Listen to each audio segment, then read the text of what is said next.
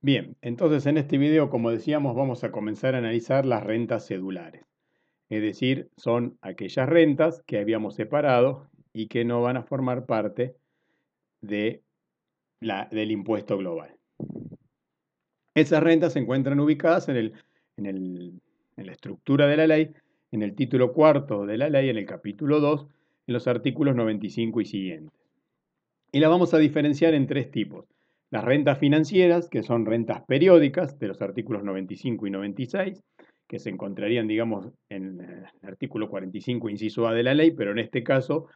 el legislador dispuso que se liquiden por separado fuera, digamos, de las ganancias globales de la segunda categoría. Los dividendos, que están en el artículo 97, que también son rentas de segunda categoría que no van a ir al impuesto global, y las ganancias de capital, que son aquellas ganancias por las enajenaciones que van a estar en los artículos 98 y 99 de la ley. Entonces, lo primero que tenemos que acotar, que de esto que vamos a hablar a continuación, son las ganancias en cuanto al aspecto espacial y subjetivo, solamente obtenidas por personas físicas y sucesiones indivisas, y en cuanto a la parte espacial, a la fuente, es solo las de fuente argentina. Es decir, una renta obtenida por una empresa no tiene nada que ver con el tratamiento que vamos a hablar ahora. Y si la renta es obtenida de fuente extranjera, van a ir al impuesto global de las rentas de fuente extranjera dentro de la segunda categoría que estuvimos viendo en el video anterior. Entonces, identificando cuáles son las rentas financieras, las primeras de las tres del impuesto cedular, tenemos a las rentas provenientes de depósitos bancarios, títulos públicos, obligaciones negociables, cuotas parte de fondos comunes de inversión, los títulos de deuda de los fideicomisos financieros y demás contratos similares que tengan que ver con, patrimonios de afectación, los bonos y demás valores. Y la otra renta financiera periódica son los dividendos y utilidades en efectivo o en especie de las sociedades constituidas en el país. Estas están en el artículo 97. Bien, si hacemos un poco de historia, porque esto ha ido cambiando, desde el comienzo de la, sanción de la ley, allá por el año 33, hasta el año 2017, estas normas provenientes de los intereses de depósito a plazos fijos en los bancos argentinos, en las entidades de la 21526, estaban exentos para personas humanas y sucesiones indivisas.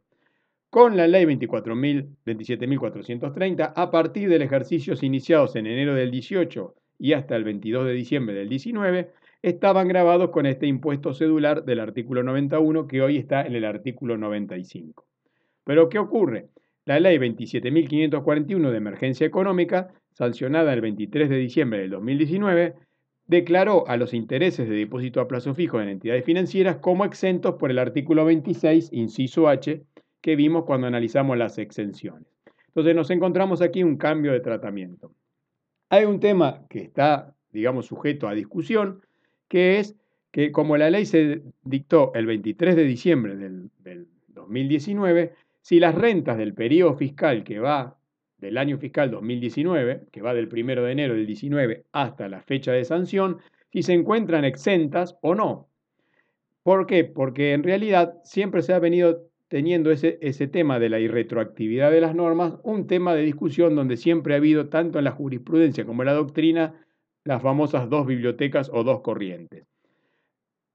Se habla que cuando estamos hablando de un impuesto que dura todo un ejercicio, no de un hecho instantáneo, como podría ser el impuesto a los bienes personales, que graba un patrimonio al 31 de diciembre, aquí nos encontramos con el periodo fiscal que va del 1 de enero al 31 de diciembre, si una norma puede aplicarse en forma retroactiva, con efectos anteriores al momento de su sanción, dentro del ejercicio fiscal en que estamos determinando, porque hoy a la fecha de sanción de la ley de emergencia económica, no se había terminado el año fiscal. Hay un fallo ahí viejo Zambriz y Eduardo, donde un contribuyente que tenía un plazo fijo a un año, aparece una ley que impone un impuesto y cuando vence el plazo fijo, la Corte Suprema dijo en ese fallo del año 89 que tenía que tributar el impuesto aunque el plazo fijo se había constituido cuando el impuesto no existía. A mi entender, pareciera que ahora es el tiempo de revancha del contribuyente. Dice, bueno, ahora que hay un, hecho exento, podemos pedir la exención retroactiva al primero de enero, pero esto, si lo miramos un poco con, visión de futuro, es más probable que nos vuelvan a imponer tributos el 31 de diciembre que nos provoquen, que, que nos ofrezcan, digamos, exenciones cerca de diciembre. Por lo tanto, si lo utilizáramos en este criterio de la retroactividad en beneficio del contribuyente, seguramente también luego nos vamos a encontrar con problemas en los años siguientes. A mi entender, digamos, aquí había este, un impuesto que se estaba alcanzando y que la exención debería aplicarse no utilizando este criterio del fallo Zambrisi como una retroactividad impropia, a partir de los intereses que se generaron con vencimiento, porque estaríamos dentro del criterio de lo percibido en la segunda categoría, del 23 de diciembre del 2019. En cambio, si estamos con intereses de depósitos en caja de ahorro, no ya en plazo fijo, en bancos argentinos, en la ley 21526, desde el comienzo de la ley y a partir de las sucesivas reformas, es decir, con la ley 23260, la gran reforma del año 85, y la 27430 del año este, que instauró el impuesto cedular, y la actual ley de, emergencia económica, siempre estuvo exento para personas humanas y sucesiones indivisas los intereses en caja de ahorro. Nunca estuvieron grabados ni siguen grabados hoy al año 2020. En cambio, cuando ya nos referimos a otra renta, ya no la de los bancos, sino la renta de títulos públicos emitidos por el Estado, desde, los albores de la, de la, ley allá en el año 33 hasta el 2017, siempre estuvo exento para personas humanas y sucesiones indivisas en un derogado artículo 20, inciso K, entre otras normas a considerar. Pero luego, la ley que establece el impuesto cedular, la 27430, lo empieza a grabar desde el año 18 hasta también el 22 de diciembre del 2019. ¿Por qué? Porque justamente la ley 27.541, desde el 23 de diciembre del 2019, establece en el artículo 26, inciso H, una remisión que lo que hace es lo que estaba derogado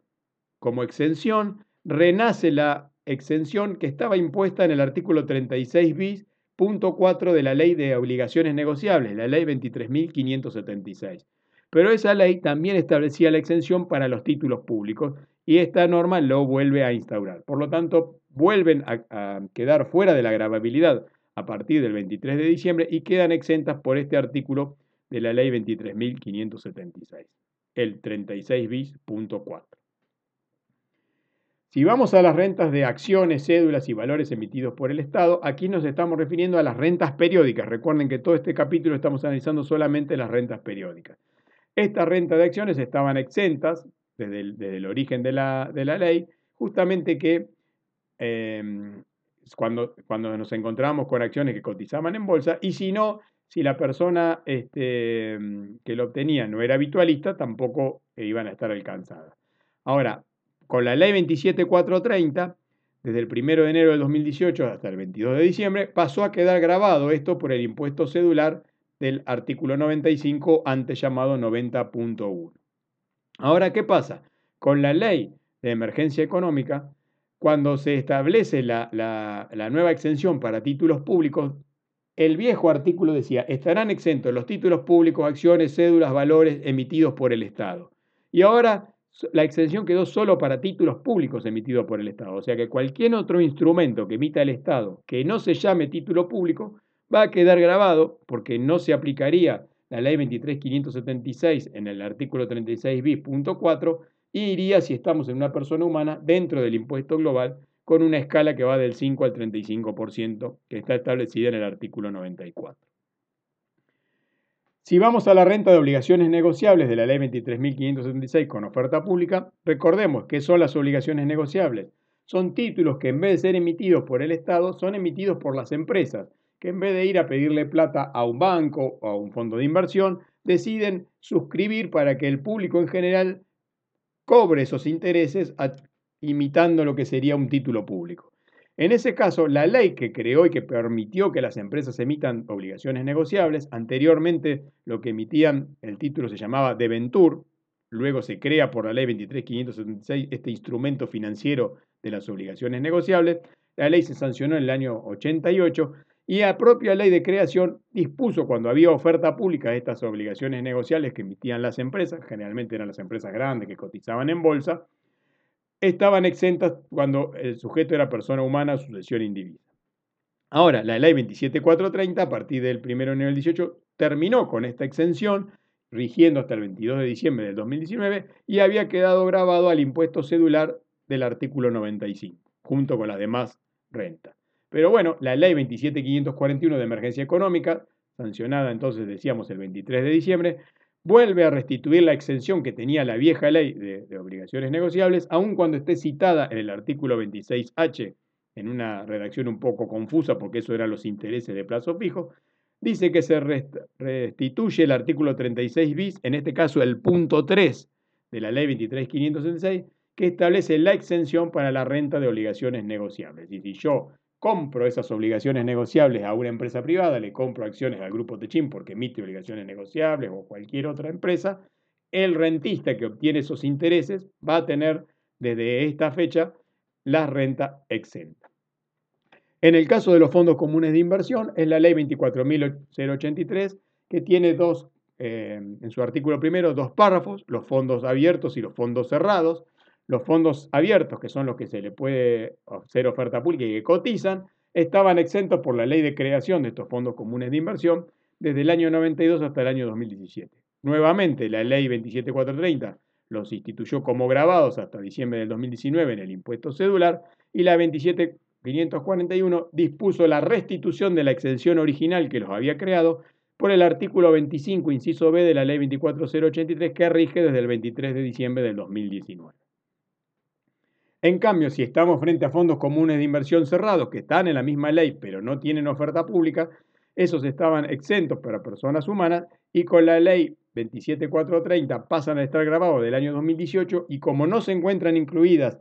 en ese 36 bis, perdón, el 25B de la ley 24083, hoy por hoy siguen estando grabados al impuesto cedular. Finalmente vamos a ver la renta de los fideicomisos financieros. Estos están aquí en el Código Civil y Comercial, anteriormente estaban en la ley 24.441 y la ley que los creó había dispuesto la exención para esta renta de, de fideicomisos financieros, que la renta se podía dividir en dos tipos. La renta que recibían los certificados de participación de quienes eran fiduciantes y que apostaban, digamos, a las rentas que el fideicomiso tenía, si era un fideicomiso inmobiliario, un fideicomiso este, agropecuario, un fideicomiso este, financiero de inversión, en, portafolios financieros, todas esas rentas estaban exentas. Y si era un inversor que emitía un donde el fideicomiso emitía un título de deuda que ese percibía intereses para financiar al fideicomiso, esos títulos de deuda también estaban exentos. La ley 27430 pasa a quedar grabado con el impuesto cedular, pero finalmente por el artículo 83, inciso B de la ley 24441, que está derogada menos en esta parte pertinente a lo tributario, vuelven a quedar exentas las rentas de los fideicomisos financieros del 23 de diciembre del 2019. Bien, en cambio, cuando tenemos ya valores no estatales con oferta pública, es decir, que no provienen del Estado, estos no quedaron amparados por la restitución de las exenciones, por lo tanto, a partir del año 2018 quedaron alcanzados por el impuesto cedular y siguen grabados al día de hoy. Entonces, luego vamos a ver entonces en la próxima reunión los dividendos y demás rentas del impuesto cedular.